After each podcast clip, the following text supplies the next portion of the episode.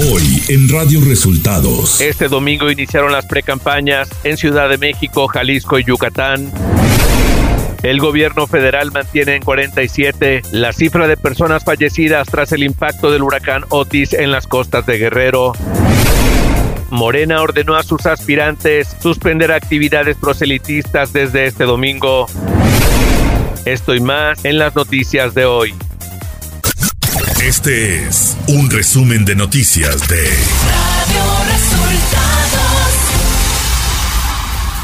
Bienvenidos al resumen de noticias de Radio Resultados. Ya estamos listos para informarle Luis Ángel Marín y Alo Reyes. Quédese con nosotros, aquí están las noticias. La mañanera. Este lunes, el presidente Andrés Manuel López Obrador informó que se mantiene en 47 la cifra de personas fallecidas tras el impacto del huracán Otis en las costas de Guerrero. Acerca de los fallecidos, según el último reporte, son 47 fallecidos y 53 personas no localizadas hasta ahora. Andrés Manuel López Obrador se refirió a la caravana que salió de Guerrero a la Ciudad de México para pedir más recursos. Estamos garantizando pues, la libertad de que todo el mundo se exprese, se manifieste, pero también decir que hay mucho oportunismo, politiquería, porque eh, algunos de los que vienen en la marcha pues son de los partidos que están en contra de nosotros. Militares y elementos de la Guardia Nacional que llegaron a Acapulco para atender la emergencia tras el paso de Otis se quedarán en Guerrero de manera permanente, anunció el presidente Andrés Manuel López Obrador. Hay ya 10.000 elementos solo de la Guardia Nacional para la seguridad. Y marinos, soldados, ayudando en limpieza de las calles, eh, distribuyendo víveres. El presidente López Obrador aseguró que al menos 35 hoteles de Acapulco reabrirán sus puertas y estarán listos para recibir el Tianguis Turístico 2024. Porque se tomó la decisión de no cancelar el Tianguis Turístico de Acapulco de abril del año próximo y eh, vamos a hacer un esfuerzo conjunto para que cuando menos estén eh, funcionando, em, se reestrenen 35 hoteles. El presidente de México envió su pésame a los familiares del filósofo e historiador Enrique Domingo Dussel por su fallecimiento a los 88 años de edad este domingo 5 de noviembre. Quiero enviar eh, mi pésame muy sentido a toda la familia del filósofo, nuestro amigo, compañero Enrique Domingo Dussel, eh, que falleció de ayer domingo a los 88 años de edad.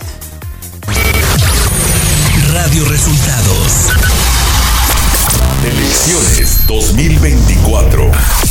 Este 5 de noviembre inició el periodo de precampañas para las elecciones de 2024 en Ciudad de México, Jalisco y Yucatán. En la capital del país, los aspirantes a la candidatura a jefatura de gobierno podrán llevar a cabo actividades de precampaña desde este día hasta el 3 de enero de 2024, mientras que en Jalisco y Yucatán el proceso de precampañas se extenderá hasta el 3 de enero de 2024 para las candidaturas a gubernatura y al 25 de noviembre de 2023 para las candidaturas a diputaciones y ayuntamientos. Durante este periodo, los candidatos y candidatas deberán dirigir sus actos de precampaña y propaganda únicamente a personas militantes y simpatizantes de su partido político.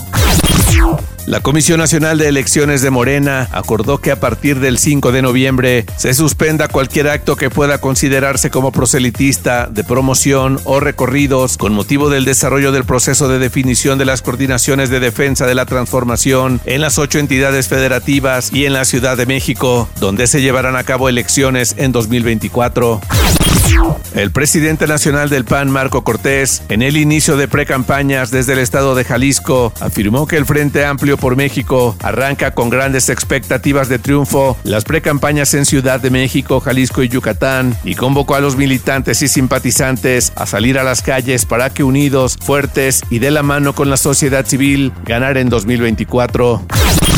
El Consejo General del INE aprobó los criterios para la realización de debates entre los candidatos a senadores y diputados de la elección de 2024. Además, el Consejo avaló que las personas que se encuentran en prisión preventiva puedan votar el próximo año para elegir presidente de la República. La coordinadora nacional de los comités de defensa de la Cuarta Transformación, Claudia Sheinbaum, acompañada del presidente nacional de Morena, Mario Delgado, firmó este viernes en San Luis Potosí los convenios de coalición con los partidos del Trabajo y Verde Ecologista de México para contender en alianza por las gubernaturas de Jalisco, Yucatán, Tabasco y la Ciudad de México. La senadora de la República, Xochitl Galvez, aseguró que entre todos los mexicanos es posible construir un país inclusivo y en paz, donde realmente las mujeres puedan vivir alejadas de la pobreza y la violencia. En un encuentro con mujeres michoacanas, en el marco de la presentación de su quinto informe de actividades legislativas, Xochitl Galvez explicó que gran parte de su vida la ha dedicado a entender a las mujeres indígenas, quienes desde la marginación luchan por una oportunidad para mantener a sus familias. En un mensaje en redes sociales, Pedro Kumamoto, actual regidor de Zapopan, confirmó la alianza de su partido Futuro Jalisco con Morena, Partido Verde y el Partido del Trabajo rumbo a las elecciones de 2024 en el estado de Jalisco.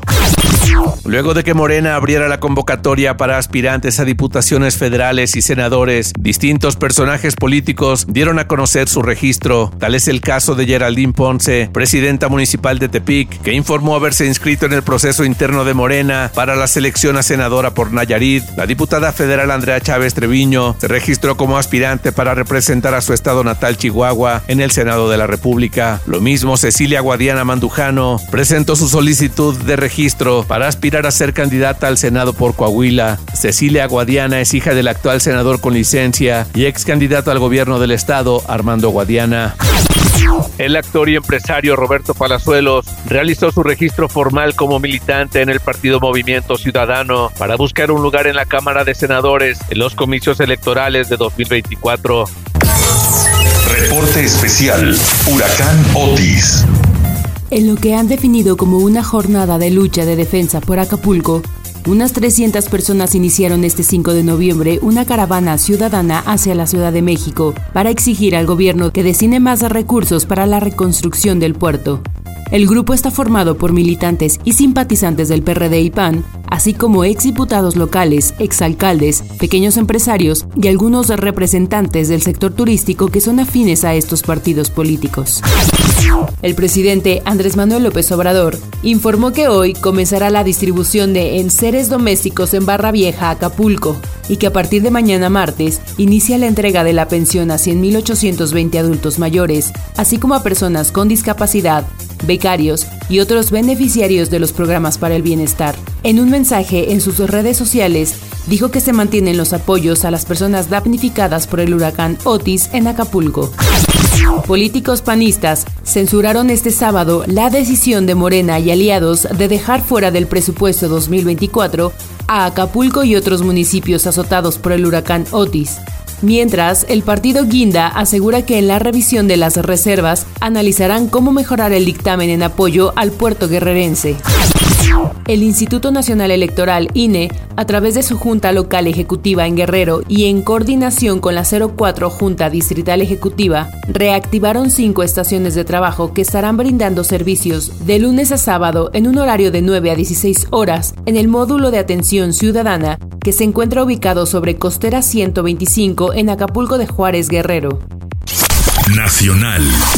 Con recortes y reasignaciones por 45.894 millones de pesos. Avanzó en la Comisión de Presupuesto de la Cámara de Diputados el dictamen del proyecto de presupuesto de egresos de la Federación para el 2024, cuyo monto total del gasto es de 9 billones 66 mil 45 millones 800 mil pesos. El presidente de la Comisión de Presupuesto, Erasmo González, destacó que el gasto neto total del próximo año representa un incremento real del 4.2% comparado con 2023. La fecha límite para que se apruebe el presupuesto de egresos de la Federación 2024 en la Cámara de Diputados es el próximo 15 de noviembre, con lo cual se turna al Ejecutivo Federal para su publicación en el Diario Oficial de la Federación. La Fiscalía General de la República anunció que impugnará la resolución del juez federal que dictó prisión domiciliaria a favor de Jesús Murillo Caram, ex procurador general de la República. Además, la Fiscalía presentará una queja contra el juzgador en el Consejo de la Judicatura Federal. Los mexicanos Michelle Rabel, Bárbara Lango y su esposo, quienes se encontraban en la franja de Gaza hasta principios de la semana pasada, ya están sanos y salvos en territorio nacional, informó la Secretaría de Relaciones Exteriores en sus redes sociales. Ciudad de México.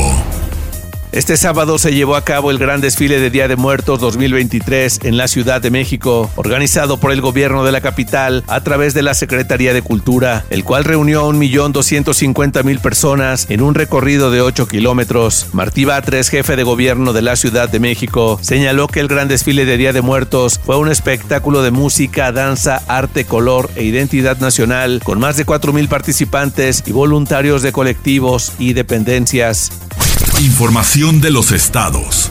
Dos niños presuntamente intoxicados con fentanilo fueron atendidos en el Hospital Pediátrico Infantil en Culiacán. Uno falleció y el otro fue dado de alta. Ambos casos son investigados por la Fiscalía General de Sinaloa, que confirmará el narcótico que ingirieron y la manera en que lo hicieron, informó Cuitláhuac González Galindo, secretario de Salud del Estado. La Fiscalía de Michoacán confirmó que el líder regional de Morena en Marabatío Diagoberto García, que desapareció el pasado 19 de octubre en esta cabecera municipal, fue localizado, asesinado con impactos de bala en las inmediaciones de Ucareo, municipio de Sinapecuaro. La Fiscalía General del Estado de Guanajuato arrestó a Juan Esteban, primo del líder del cártel de Santa Rosa de Lima, El Marro, quien contaba con orden de aprehensión por homicidio. Fuentes de la Fiscalía confirmaron a la jornada la identidad del líder criminal que arrestaron el viernes y que desató un enfrentamiento entre agentes de investigación criminal e integrantes del CSRL. Economía. De acuerdo a datos del INEGI, la confianza del consumidor mostró en octubre pasado su primera caída en seis meses y la mayor que se tiene registro desde julio del 2022. El indicador de confianza del consumidor reportó en octubre un nivel de 46 puntos con cifras desestacionalizadas, lo que significó una caída mensual de 0.7 puntos. Clima. El Servicio Meteorológico Nacional anunció que dos canales de baja presión, uno sobre el occidente del Golfo de México y otro sobre el sureste del país, interaccionarán con el ingreso de humedad proveniente de ambos océanos y ocasionarán lluvias puntuales. De acuerdo con el comunicado del organismo dependiente de la Comisión Nacional del Agua, una circulación ciclónica en niveles altos de la atmósfera se ubicará al sur de la península de Baja California y aunado a la corriente en chorro subtropical, favorecerá fuertes rachas de viento. Además, persistirá el viento de componente norte en el Istmo y Golfo de Tehuantepec. De acuerdo con el pronóstico, se espera frío en Coahuila, Nuevo León, San Luis Potosí, Zacatecas y Aguascalientes. Viento de dirección variable de 10 a 25 km por hora, con rachas de 40 a 60 km por hora y probabilidad de tolvaneras en Chihuahua, Coahuila y Nuevo León. En el Valle de México se prevé incremento de la nubosidad, pero sin lluvia en la Ciudad de México y chubascos que podrían acompañarse de descargas eléctricas en el suroeste del Estado de México. Radio Resultados Internacional. Al menos 37 palestinos murieron y más de 100 resultaron heridos este domingo en un ataque masivo lanzado por Israel contra el campo de refugiados Al-Muhasi en el centro de la franja de Gaza, informó el portavoz del Ministerio de Salud, Al-Raf Al-Qudra, quien informó que tanto las víctimas mortales, en su mayoría mujeres y niños, como los heridos fueron trasladados desde el campo de refugiados tras el bombardeo israelí dirigido contra varias viviendas. El primer ministro de Israel, Benjamin Netanyahu, sancionó este domingo al ministro de Patrimonio, Amihai Eliyahu, por proponer la idea de que Israel lleve a cabo un ataque nuclear contra Gaza. El ministro de Patrimonio, miembro de un partido de extrema derecha del gobierno de coalición, fue suspendido de las reuniones de gabinete hasta nuevo aviso, informó la oficina de Netanyahu en un comunicado. El gobierno de Sudáfrica anunció este lunes que retirará a todos sus diplomáticos acreditados en Israel para consultar sobre la crisis desatada en la franja de Gaza por la ofensiva militar israelí, la cual ha matado a muchos palestinos.